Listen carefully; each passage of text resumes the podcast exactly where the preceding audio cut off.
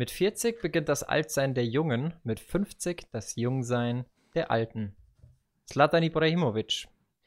Diese Woche 39 geworden, passt aber gleich doppelt, denn heute ist Folge 50. Und damit herzlich willkommen zu Beigeflüster, deinem Faktenpodcast für unkomplette Fakten. Heute mit Special Guest, aber dazu später mehr. Ähm, wir machen das jetzt schon eine Weile. Ja, ich bin auch wieder da. Ja, du kommst gleich, entspann dich.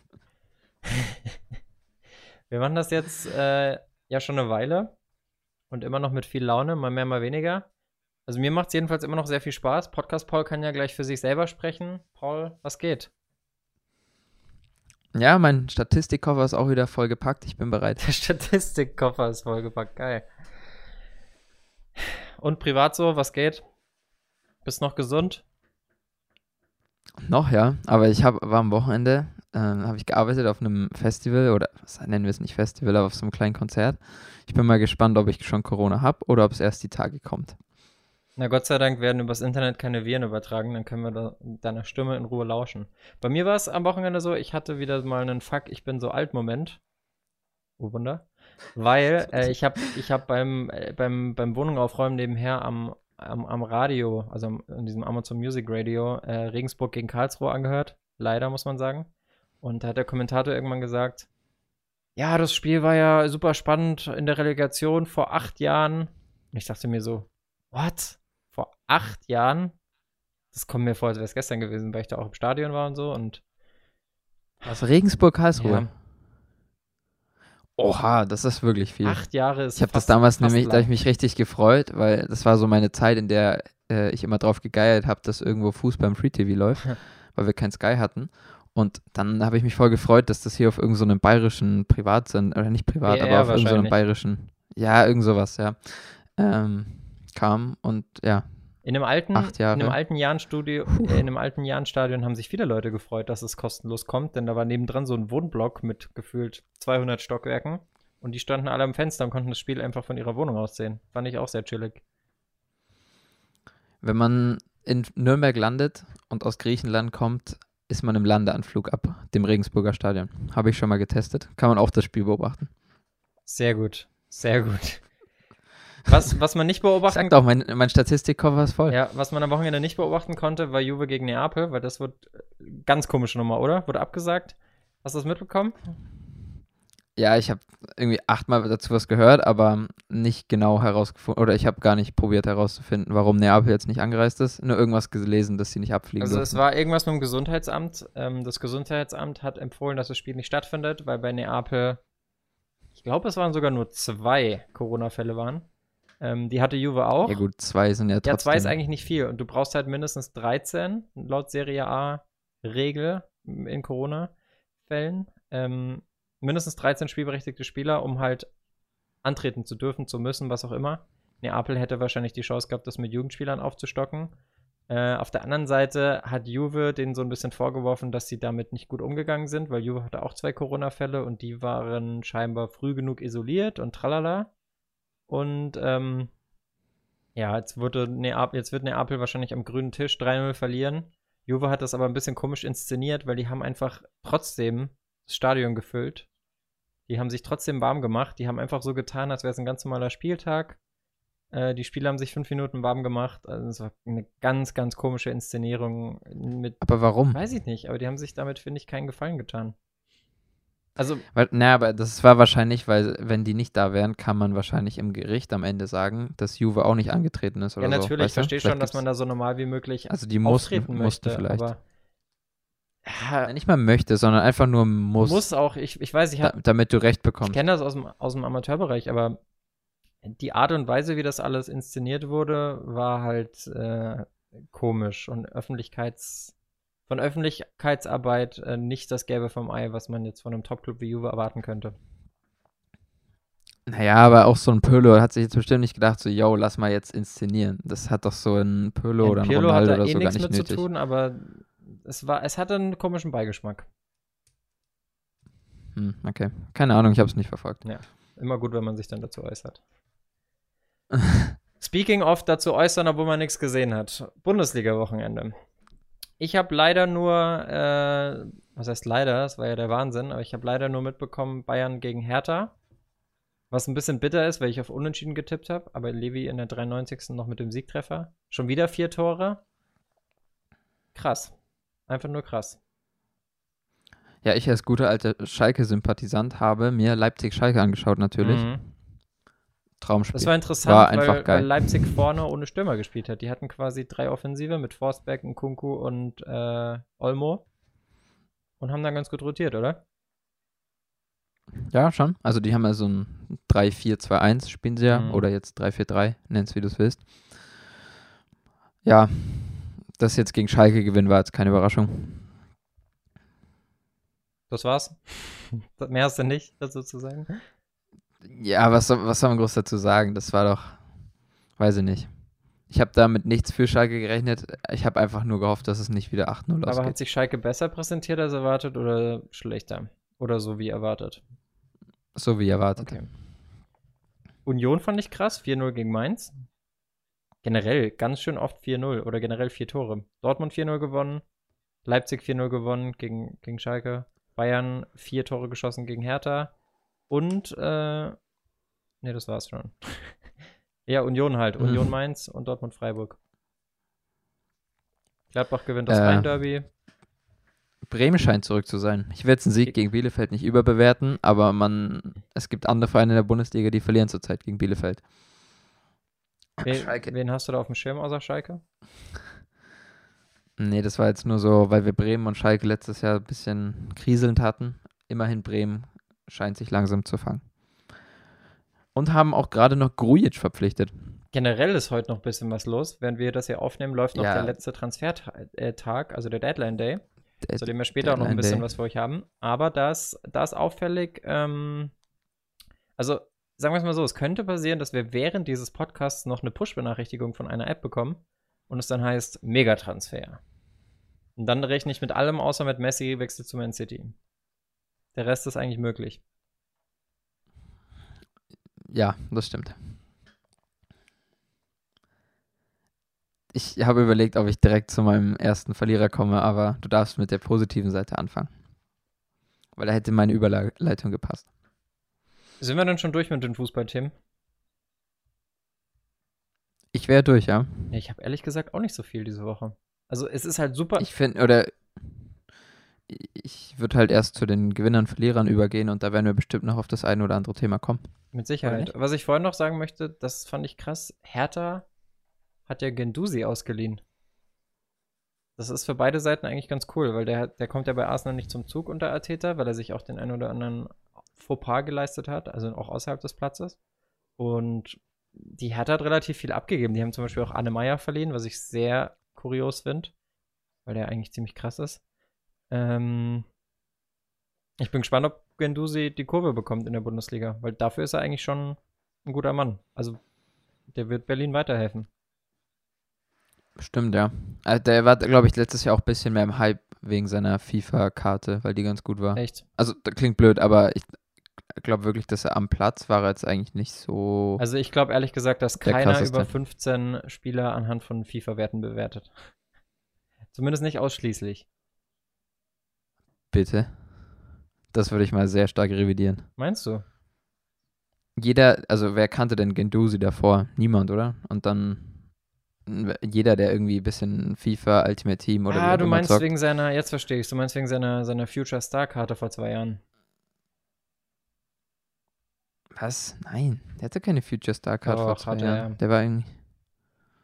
Okay. FIFA Tim, äh, lasse ich mich da, lasse ich da recht, gebe ich da recht. Nee, also ich finde das, ich das Schwachsinn. Der hatte in FIFA 19 hatte er eine 87er Future Star-Karte. Hm. Aber bei Arsenal generell im Mittelfeld ja nicht so gut aufgestellt. Also ich bin gespannt, was da noch passiert.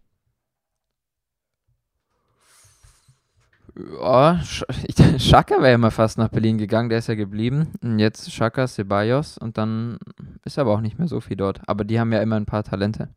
Ja, die haben ja noch El Neni. Nein, Spaß. Willock, Joe Willock ist immer eine. Option. Ähm, Maitland Niles ist, glaube ich, eher. Eigentlich eher. Ich hätte eigentlich gesagt Außenverteidiger, aber hier steht Position Mittelfeld. Naja. Willow kommt zurzeit aber auch nicht irgendwie zum Zug. Ja, Täter muss einfach selber wieder ran. Das wird die Lösung sein. Spielertrainer? Ja. Man muss ja sagen, Ateta ist ja tatsächlich eigentlich die größte Entdeckung des Trainermarkts gewesen in der, in der jetzigen Saison. Das ist ja schon ziemlich. Definitiv ziemlich nein. Wer denn sonst? Manuel Baum? Der Hansi. Der Hansi. Ja, okay. Okay. Aber der war halt, ja gut, könnte man jetzt argumentieren, dass Ateta vorher auch schon da war, weil er bei Guardiola Co-Trainer war. Weil Flick ist eigentlich, ja, der ist halt eigentlich mit der WM 2014 schon ins Rampenlicht gerückt, aber das stimmt schon, dass er jetzt mit Bayern nochmal eine ganz andere, ganz andere Aufmerksamkeit genießt.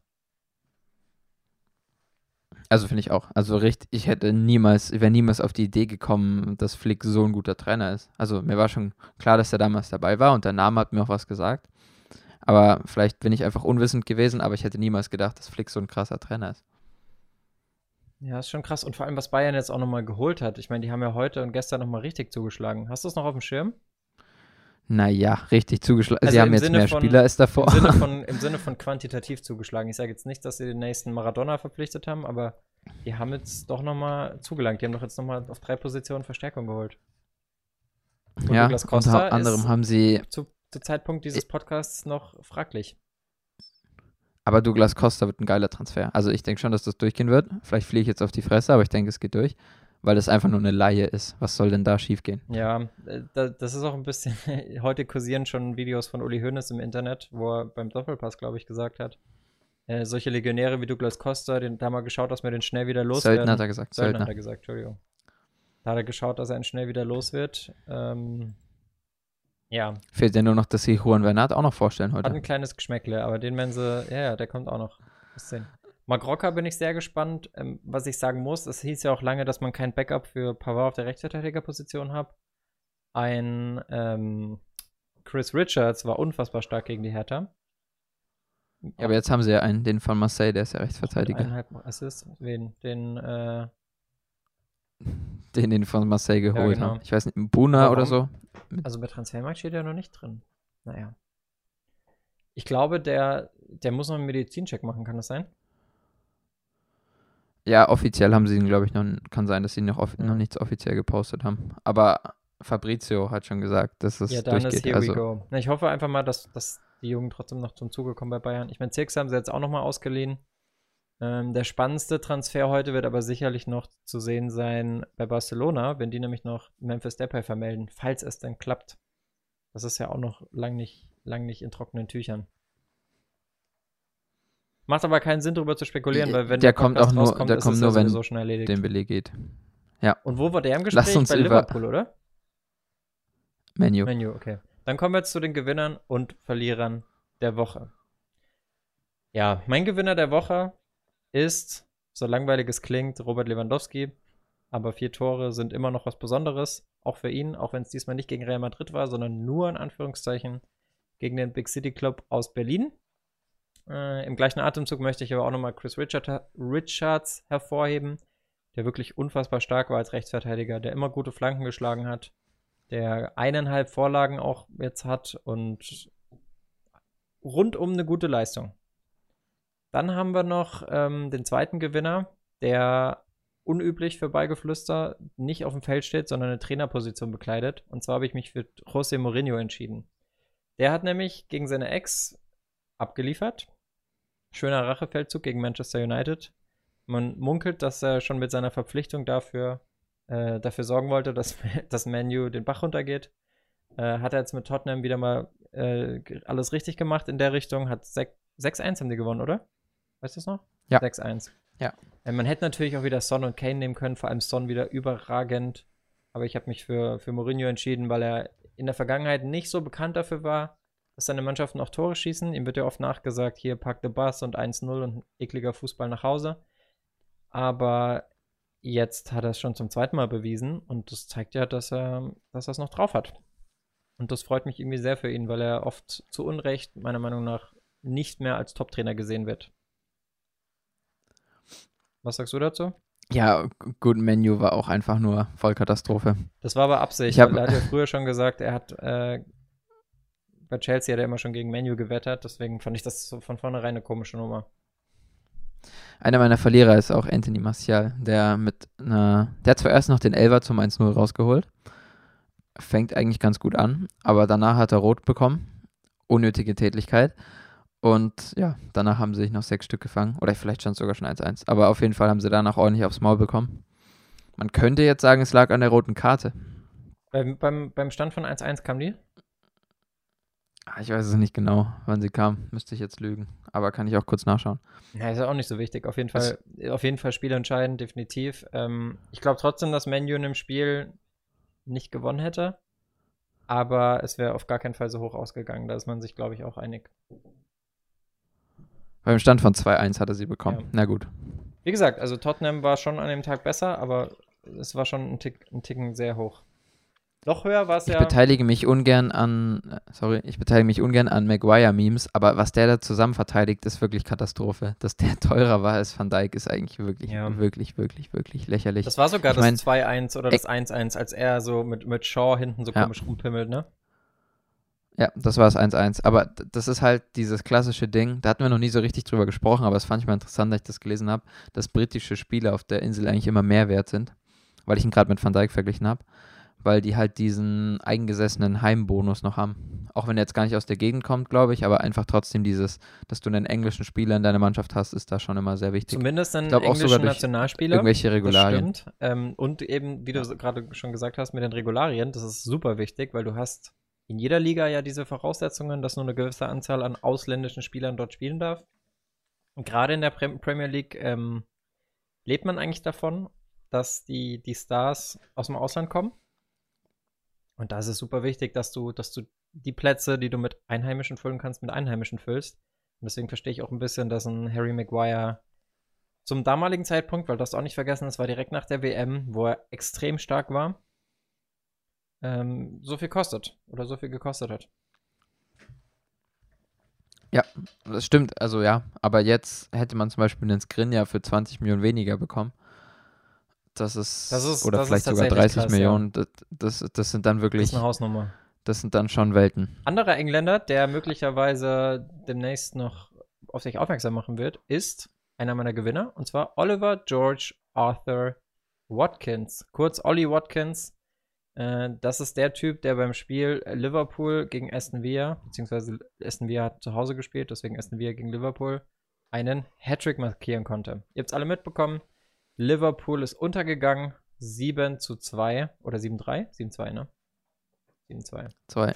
Und Doc ähm, das, ist, das, das ist krass. Also, ich hätte mir vorstellen können, dass Liverpool da Punkte lässt, aber dass es so ausartet, ist schon, ist schon selten.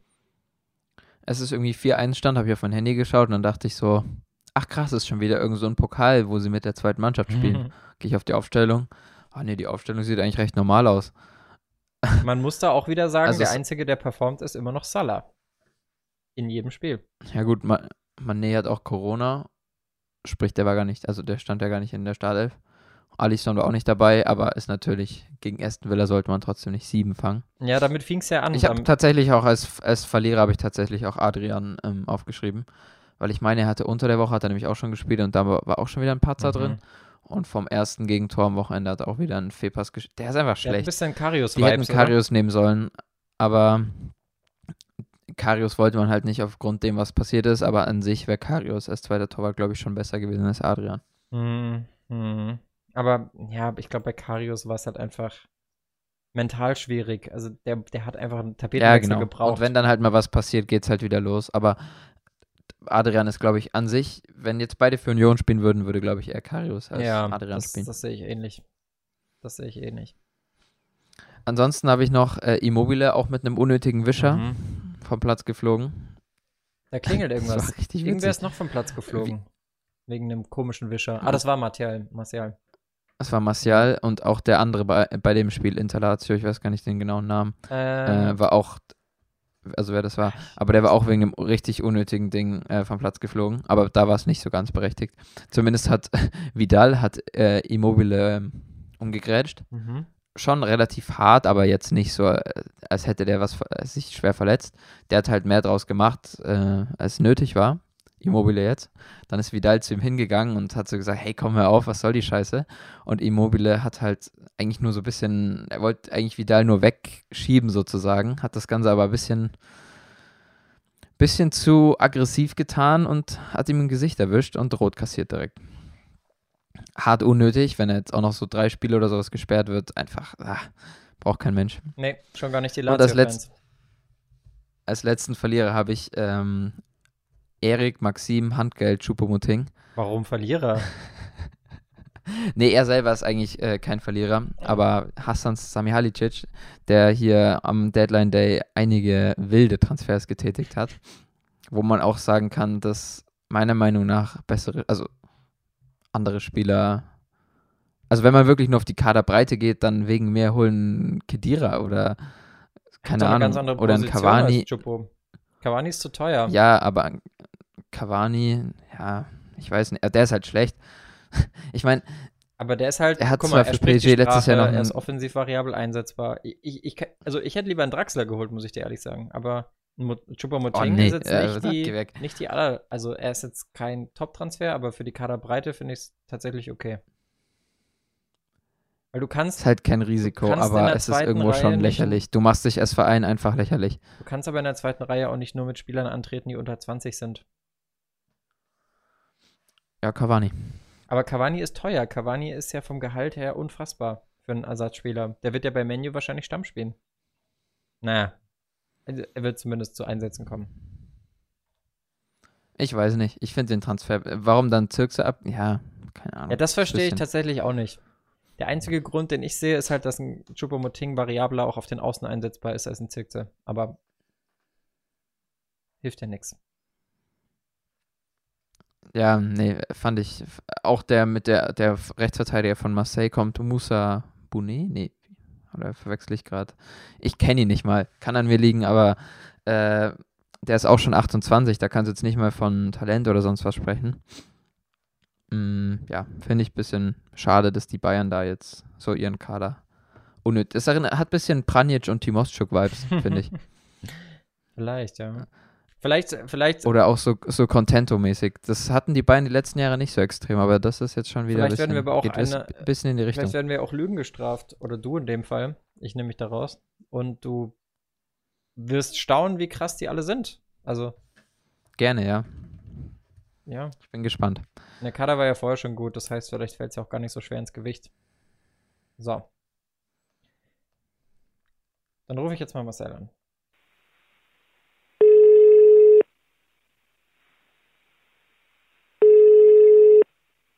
So, dann kommen wir zu unserer Special-Kategorie heute. Wir haben ja, wie versprochen, in Folge 50 einen Gast dazu geholt. Und zwar ist das zufälligerweise auch unser erster Interviewgast, Marcel Weyer. Und dazu habe ich eine kurze Geschichte, denn ich hatte am Wochenende, das habe ich dir vorhin schon kurz erzählt, Paul, ähm, hier dieses, dieses Erlebnis mit dem, mit dem Amazon-Radio, äh, wo, ich, wo ich das Spiel von meinem Heimatverein geguckt habe. Und da ist mir aufgefallen nochmal, wie krass es eigentlich ist, wie viel Einfluss so ein Kommentator auf das Spiel hat. Also auch wie man sich fühlt. Weil der Typ, der da das Spiel kommentiert hat, der war so ein, so ein bisschen zynisch, sag ich mal. Und vielleicht auch frustriert, weil das Spiel sehr schlecht war. Aber die Art und Weise, wie der sich dann über die Spieler und über den Schiri und über eigentlich alles geäußert hat, das war nicht gerade sympathisch. Deswegen bin ich froh, dass wir jetzt einen ultrasympathischen Kommentator in der Leine, in der Leine, in der Leitung haben. Und zwar den guten Herrn, den ihr hoffentlich schon aus unserem Interview kennt. Wenn nicht, checkt das auf jeden Fall aus. Beigeflüster, Premiere ist falsch, weil du warst schon oft da. Herzlich willkommen zurück, Marcel. Be besser hättest du uns nicht machen können. Vielen lieben Dank. So, wa was, was steht bei dir heute an? Äh, ich bereite mich tatsächlich gerade äh, vor. Ich bin zwar nicht zu Hause, aber kann ja von überall arbeiten. Das heißt, ich bereite mich vor. Morgen ähm, steht dann äh, Regionalliga West äh, an, äh, das nächste Spiel, Bonner SC gegen Essen. Ähm, also stecke ich mitten in den Vorbereitungen für das nächste Game. Kurzer Tipp von dir, wer gewinnt? Um, damit wir auch testen können, wie gut du dich wirklich mit der Regionalliga beschäftigst. Ganz ehrlich, ich bin beim Tippen sowas von schlecht, das kannst du mir aber glauben. Ähm, aber äh, da gehe ich da doch davon aus, dass der Favorit Essen das Spiel gewinnen wird. Ähm, aber nagelt mich bloß nicht drauf fest. Zum Glück setzen wir kein Geld drauf, sonst äh, würde ich das verlieren, da bin ich mir ziemlich sicher. Ist aber schon ein bisschen klischeemäßig, dass du jetzt gerade am Spiel vorbereiten bist, oder?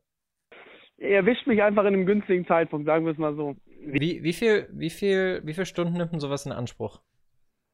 Äh, das kommt natürlich ganz drauf an, welche Spiele es am Ende ist. Äh, es gibt Spiele, da braucht es ein bisschen weniger Vorbereitung, weil man die Mannschaften vielleicht schon gut kennt oder weil man sie einfach schon öfter kommentiert hat. Ähm, und es gibt Spiele, da braucht man ein bisschen mehr, weil die Mannschaften eben ganz neu sind. Letzte Woche beispielsweise war ich in der Regionalliga Südwest unterwegs. Ähm, da braucht es ein bisschen mehr, aber in der Regel würde ich schon sagen, ähm, so zwischen ein und zwei Arbeitstagen fließen da schon rein. Also reden wir mal von so 10 bis 15 Stunden Vorbereitung. Ähm, die brauchst schon für, für jedes Spiel eigentlich. Das ist mehr Zeit, als Paul jemals in den Podcast in 50 Folgen investiert hat. ja, Paul, dann schneid dir mal eine ja, Scheibe ab. Das stimmt, ja. Die nee. Statistikrecherche hier läuft immer etwas kürzer aus. So, das, das wird jetzt ähm, mit Sicherheit nicht das spannendste Spiel deiner Karriere, gehe ich mal von aus. Ähm, Nikolas fragt aber, was war denn das beste Spiel, das du bisher jemals kommentieren durftest? Das beste Spiel, war das natürlich ist eine gute Frage. Es gab schon viele. Ich muss sagen, äh, eins davon war sicherlich äh, damals Regionalliga West Aufstiegskonferenz, äh, Viktoria Köln, die zu Hause gespielt haben. Parallel hat Oberhausen gespielt. Das war war schon ganz geil, weil es einfach äh, um unfassbar viel ging. Ähm, das sind natürlich Spiele, die irgendwie noch ein bisschen Besonderheit mit drin haben. Das äh, bisschen langsamer, Marcel. ich, ich versuch's, ich versuch's. Ähm, das ist schon was Besonderes, würde ich sagen.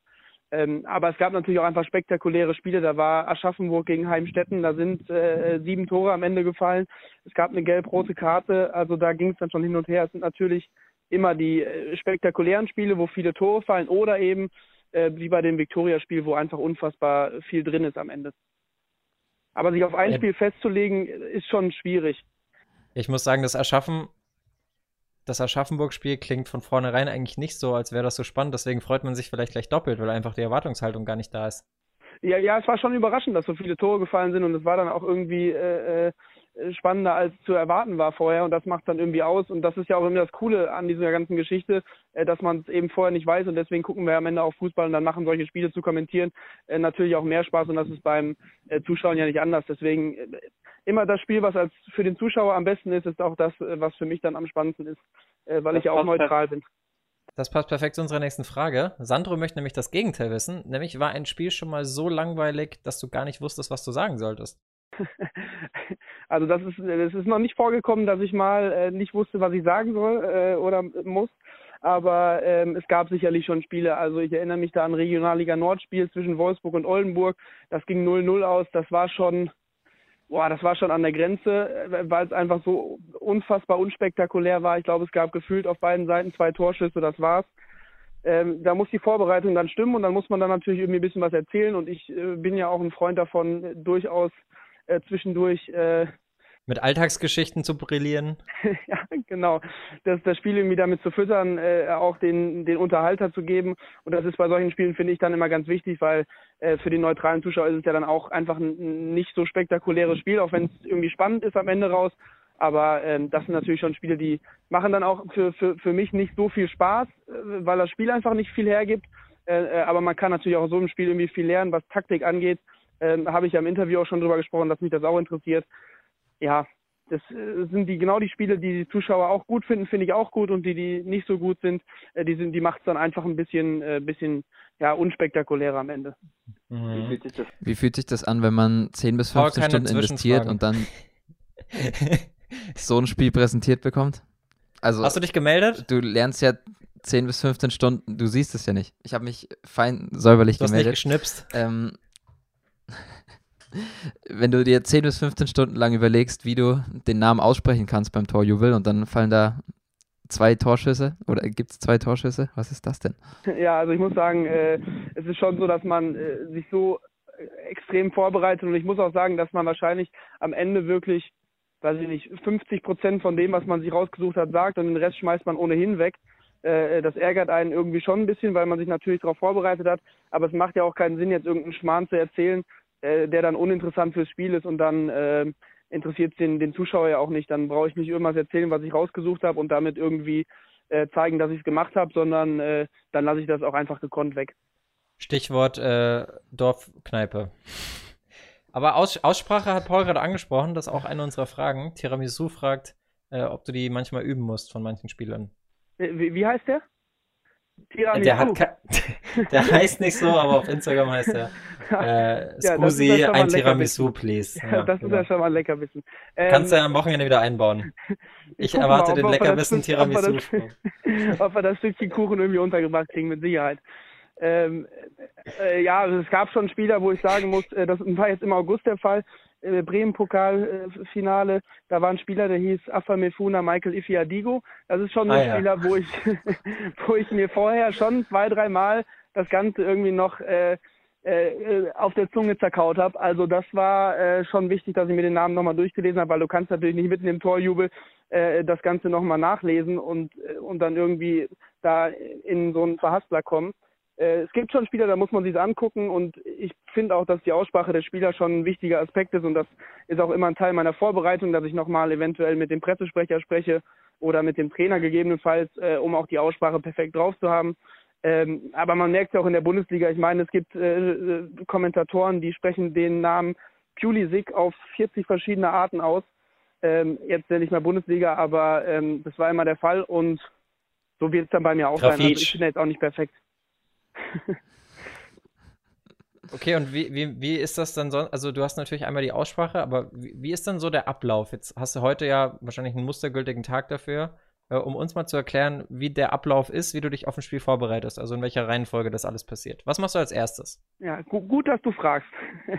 ähm, äh, ja, also ich mache es meistens so, dass ich mir die Frage ist natürlich von Basti, Entschuldigung. ja, das wollen wir natürlich nicht verschweigen. Nach Tiramisu gibt es den Basti auch noch schön. Ähm, ja, also es ist so, dass ich wahrscheinlich so rangehe, meistens, dass ich mir erstmal grundsätzlich die News angucke, das heißt auf den Webseiten der Vereine schaue, ähm, und natürlich auch auf den irgendwie äh, Klatschblättern äh, in der Umgebung mir irgendwie was raussuche und erstmal schaue, in welche Richtung geht das denn und wie sieht's überhaupt aus und welche Geschichten gibt's überhaupt, die man erzählen kann und was sind so die Vorgeschichten, die schon irgendwie passiert sind. Und das sind so die ersten Sachen, die ich raussuche und so die ganzen Rahmenbedingungen mir irgendwie zurechtlege. Äh, das heißt, wo wird gespielt, wer ist der Schiedsrichter, was macht der vielleicht hauptberuflich und so weiter und so fort. Und im zweiten Schritt gehe ich dann quasi auf die einzelnen Spieler ein. Das heißt, ich mache mir am Ende tatsächlich kleine Karteikärtchen fertig über jeden Spieler. Das sind dann meistens 25 bis 30 Stück, wenn wir den ganzen Kader mit einbeziehen. Und das muss man in der Regel machen, weil irgendwie rutscht immer mal einer wieder rein in den 18er Kader. Ähm, dann bereite ich mich tatsächlich individuell auf jeden Spieler vor. Das heißt, wie viele Spiele, Tore, Vorlagen, äh, Kartensammler, ob er es ist oder nicht und Wahnsinn. auch was er sonst so äh, jetzt nicht unbedingt privat macht, aber was er äh, irgendwie sonst noch irgendwie vielleicht erreicht hat, wo er herkommt, äh, ob er schon mal eine Liga gewonnen hat, ob er äh, Torschützenkönig geworden ist und und und. Also das nimmt schon den größten Teil der Recherche und äh, Vorbereitung irgendwie in Anspruch, also die einzelnen Spieler äh, selbst. Hebst du dir das dann auf? Weil es kann ja zum Beispiel sein, dass äh, toi toi toi, du irgendwann mal in der dritten, zweiten oder ersten Liga kommentierst und die Spieler ja mit dir aufsteigen, dann hast du quasi schon krasse Insider-Effects zu einem Spieler, der damals noch Regionalliga war und heute mit dir zusammen Bundesliga Nachmittag verbringt. Ist das, ist das ein Thema oder denkst du, ja, langfristig? Ja, so, so, so in die Richtung geht es vielleicht. Ich glaube, ich mache äh, ich habe einen gesunden Mix aus ähm, ja, jung geblieben und alte Schule. Also äh, ich mache es schon am PC alles und ich kann es alles abrufen. Wenn ich die also nochmal mache, habe ich Grundinfos schon mal an sich da. Ähm, cool. Aber ich druck's auch aus und kleb's tatsächlich am Spieltag im Stadion selbst nochmal auf dem DIN A3-Blatt äh, in der Formation, wie sie dann an dem Tag spielen. Ähm, fliegt natürlich der eine oder andere Zettel mal irgendwie durchs Stadion. Bin ich froh, wenn einer den in, in Papierfliegerform wieder zurückschickt. Aber äh, da war doch mal was, oder? Du hast doch auch schon mal einen durchs Stadion verfolgt, einen Zettel. Ja, das war auch äh, im Bremen-Pokal. Da ist äh, kurz nach dem Anpfiff mir einmal meine komplette äh, Vorbereitung irgendwie äh, hops gegangen und dann äh, musste ich einmal muten und äh, lossprinten. Es waren zum Glück nur fünf Meter. Mehr schaffe ich nicht, sonst würde ich da ja selber auf dem Platz stehen. Äh, und dann ging das auch alles wieder. Ich hoffe, es hat keiner gemerkt. Wenn, tut's mir leid, aber die mussten wieder da sein. Sonst wäre es schwierig geworden. Ja, und falls die dann mal doch nicht da sind, dann ähm, gibt es sicherlich auch immer wieder Zuschauer, die dir Feedback zuschustern, die vielleicht auch mal Kritik äußern. Äh, das war eine Frage von Joel. Ich möchte sie gerne erweitern. Um was war denn dein größter Shitstorm? Ähm, also gibt's, es, es gibt sicherlich mal Leute, die mir irgendwie schreiben bei, bei Facebook und, und bei Instagram, äh, kamen sicherlich schon mal Nachrichten rein. Das kommt natürlich auch immer aufs Spiel an. ähm, was da dann genau äh, auch für Leute zuschauen etc. Ich hatte ein Spiel, das war Derby Oberhausen gegen Essen. Ähm, da gab es schon den einen oder anderen, der bei Facebook kommentiert hat und auch mir privat geschrieben hat von wegen, okay, die nächsten 45 Minuten ist jetzt aber auch mal bitte Ruhe vom Kommentator, der labert ja nur Schmarrn. Äh, ich glaube, da muss man sich irgendwie darauf einstellen, dass, dass sowas dann vorkommt und ähm, ich habe mir das dann auch nicht großartig zu Herzen genommen, weil äh, ich habe irgendwo mal gehört, äh, Leute, die bei Facebook kommentieren, sind da eben nur Leute, die bei Facebook Sachen kommentieren. Und äh, ich glaube, das passt eigentlich ganz gut und man darf sich das nicht alles zu Herzen nehmen, weil es gibt sicherlich auch welche, die finden es dann gut und die schreiben dir nicht. Ähm, und da muss man einen gesunden Mittelweg finden. In dem Moment hat es mich schon irgendwie ein bisschen getroffen, weil es äh, nicht so einfach ist, wenn man das das erste Mal kriegt und man wird irgendwie beschimpft und man hat irgendwie das Gefühl, man hat es doch eigentlich recht ordentlich gemacht. Ähm, ich glaube, dass es am Ende auch viel damit immer zusammenhängt, wie die eigene Mannschaft spielt. Ähm, in dem Fall war Essen in der ersten Halbzeit einfach nicht gut. In der zweiten ging es dann und dann kamen auch Nachrichten rein, das habe ich doch ganz gut gemacht. Also äh, es ist immer sehr stimmungsabhängig, äh, wie das am Ende ausgeht. Für mich. Ja, das, das stimmt leider. Wir sind leider sehr stimmungsgetriebene Wesen. Wir haben dem Ganzen mal eine ganze Folge gewidmet, diesen besonderen Typ Mensch. Das heißt, äh, die Folge heißt zu viele Ausrufezeichen. Äh, warum kannst du dir sicher herleiten? Und äh, Nee, freut mich aber, dass du da so einen souveränen Umgang mitgefunden hast. Ähm, genauso souverän wie das hier gerade. Deswegen vielen Dank, dass du da warst. Vielen Dank, dass du dir die Zeit genommen hast. Paul, hast du noch eine Frage? Bevor wir unseren Gast hier ja, entlassen? Ich habe ja, wir wirklich noch eine extra Frage. Mal aufgezeigt. äh, weil, du, weil wir gerade so viel über Stimmung gesprochen haben, wie viel kriegt man eigentlich von der Atmosphäre mit bei so einem Regionalliga West Topspiel? wenn da auch mal richtig Fans wieder da sind, ist ja zurzeit wahrscheinlich nicht so erlaubt, aber wenn da wieder richtig Fans da sind und da geht es um viel, ist ja bestimmt die Stimmung auch nicht so schlecht. Wie viel kriegt man da wirklich mit davon oder hörst du durch deine schalldichten Kopfhörer gar nichts? Äh, gute Frage. An sich kommt das natürlich darauf an, wenn ich jetzt, wenn wir jetzt von dem Fall ausgehen, ich kommentiere im Stadion und wir haben das Spiel beispielsweise Oberhausen gegen Essen, wo äh, fast 10.000 Leute im Stadion waren. Äh, das bekommst du natürlich mit und äh, das äh, ist natürlich auch was, was es irgendwie ähm, so ein bisschen noch einfacher macht als Kommentator, um Situationen einfach zu äh, einzuschätzen am Ende. Also war das jetzt ein Foul? Ja, nein, weil natürlich das Stimmungsbarometer im Stadion schon irgendwie anzeigt, äh, was da jetzt gerade auf dem Platz abgeht. Und ähm, es ist auch einfacher, wenn man vor Ort ist und so viele Zuschauer sind da, dass man das irgendwie transportieren kann dem Fan zu Hause, weil der kriegt es ja eben nicht genauso mit. Und das ist dann irgendwie was, was man auch äh, irgendwie mitgeben möchte, wenn man da dann seinen Senf zugibt. Kurze Anschlussfrage. Oh. Was kriegt man eigentlich über die ich bin ja ein bisschen nervig heute. Äh, was, krieg, Paul was kriegt beim, man dann man merkt, dass so Paul mit? beim Interview nicht die Chance hatte, selber Fragen zu stellen. Ja, da musste ich die Fresse halten hinter der Kamera, deswegen bin ich heute ein bisschen. äh, was kriegt man denn dann über die Kopfhörer so mit? Also hörst du dich da manchmal selber oder kannst du dich da selber hören oder wird dir da eine Regieanweisung gegeben oder wie ist das, wenn du da im Stadion bist? Ich glaube, er will einfach ein paar davon zugeschickt bekommen. Das scheint mir hier so die Absicht dieser Frage zu sein. Tim, das ist die dritte Frage.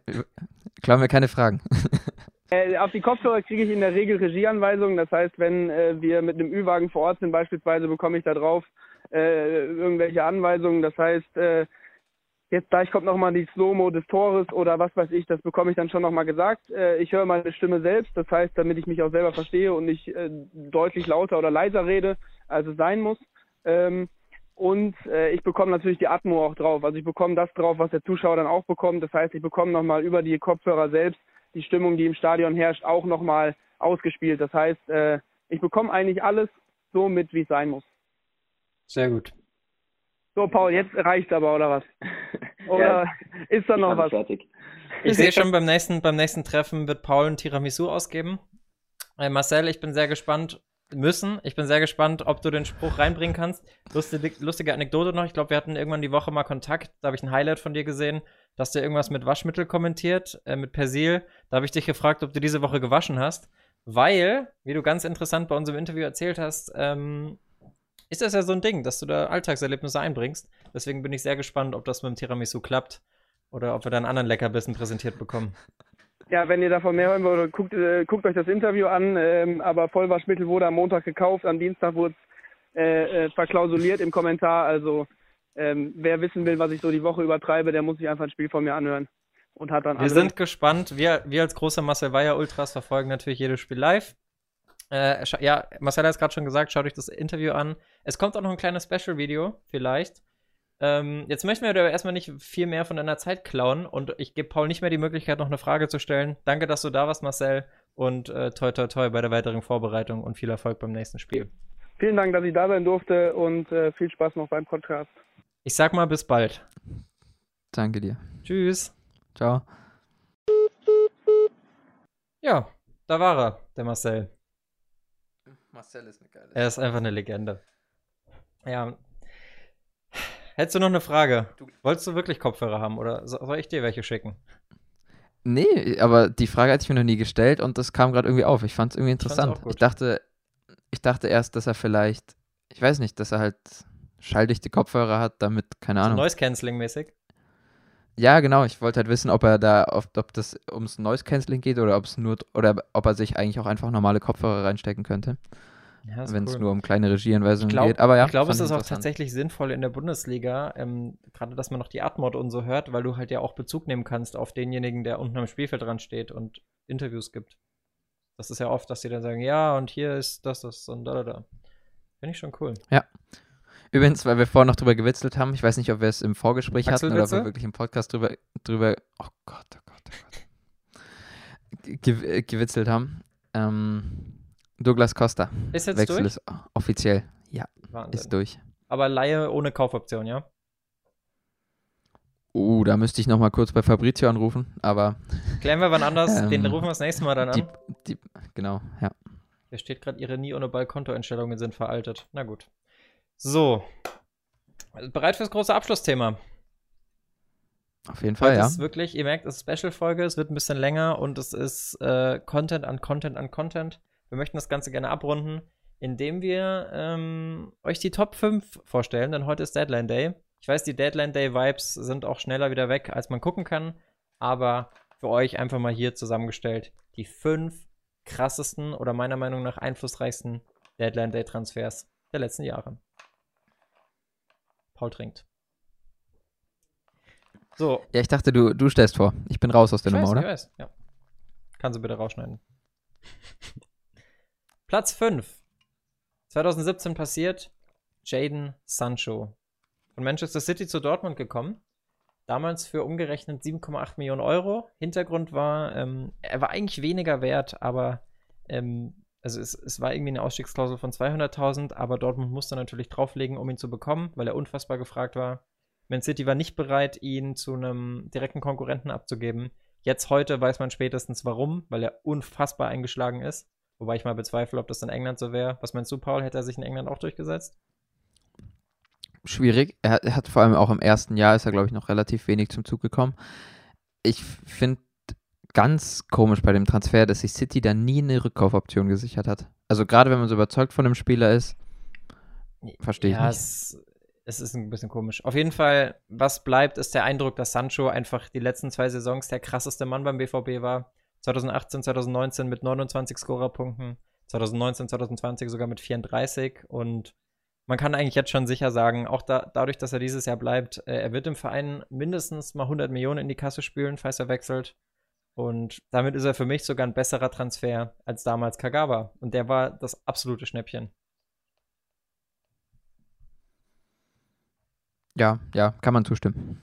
Sehe ich Dann Platz 4. Obwohl Kagawa mit dem, mit dem BVB auch Titel geholt hat und Sancho nicht. Ja, stimmt, stimmt. Da kommen wir auch bei anderen Leuten noch zu, dass das in die Bewertung mit reinspielt. Aber bei Sancho fand ich es einfach krass. Ähm, gut, Kagawa wäre eh raus gewesen, weil es war kein Deadline-Day-Transfer, aber ähm, Sancho war schon ein ziemlich guter Transfer. Also, wenn du überlegst, das Menu jetzt. Aber in der Sekunde war da eigentlich gar kein Hype dabei. Also, ich dachte bei Deadline, ich finde den Transfer auch spannend, aber ich finde den, ich finde, habe bei Deadline Day Transfers eher an so Transfers gedacht, wo man sich dachte, ach krass, dass das jetzt noch so passiert, so und dann alles ach so. Ach so, nee, ich hab's, ich hab's eher darauf ausgelegt, ähm, wie wichtig der Spieler dann war. Also, wie krass es ist, dass Vereine manchmal kurz vor Schluss noch einen Spieler verpflichten, der dann über Jahre hinweg, wie wir gleich sehen werden, wichtige Rolle im Verein spielt und eigentlich erst kurz vor Schluss eingetütet wurde. So hab's ich jetzt. Ja, aber ich meine, damit das ein, ja, ich hab verstanden, dass ein Sancho ja nicht, auch nicht direkt wichtig war, sondern der war erst ein Jahr später eigentlich, dass er so richtig Zug, zum Zug gekommen ist. Kann man so, kann man so stehen lassen.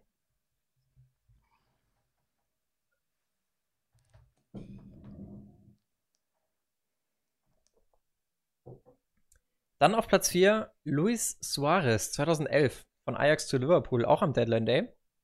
Ähm, ist eine spannende Geschichte, weil da war wirklich Druck auf den Kessel. Nicht zwangsweise durch Suarez, aber ähm, der hat damals äh, 26,5 Millionen Euro gekostet.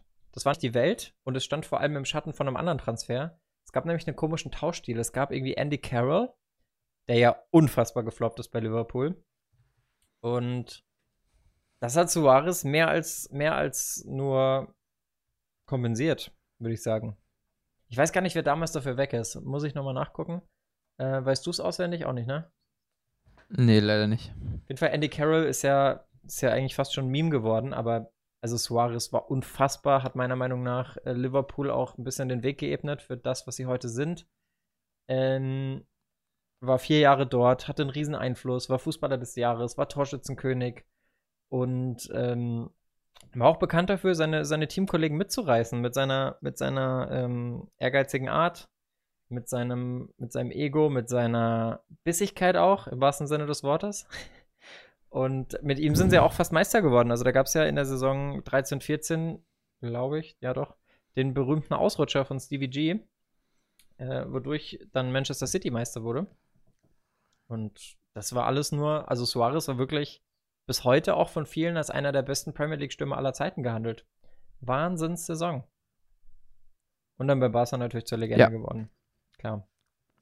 So, das waren jetzt aber beides Be Beispiele, die ein bisschen abgeschwächt sind, weil bei Sancho weiß man eben noch nicht, wie die Reise ausgeht, weil er ja noch da ist.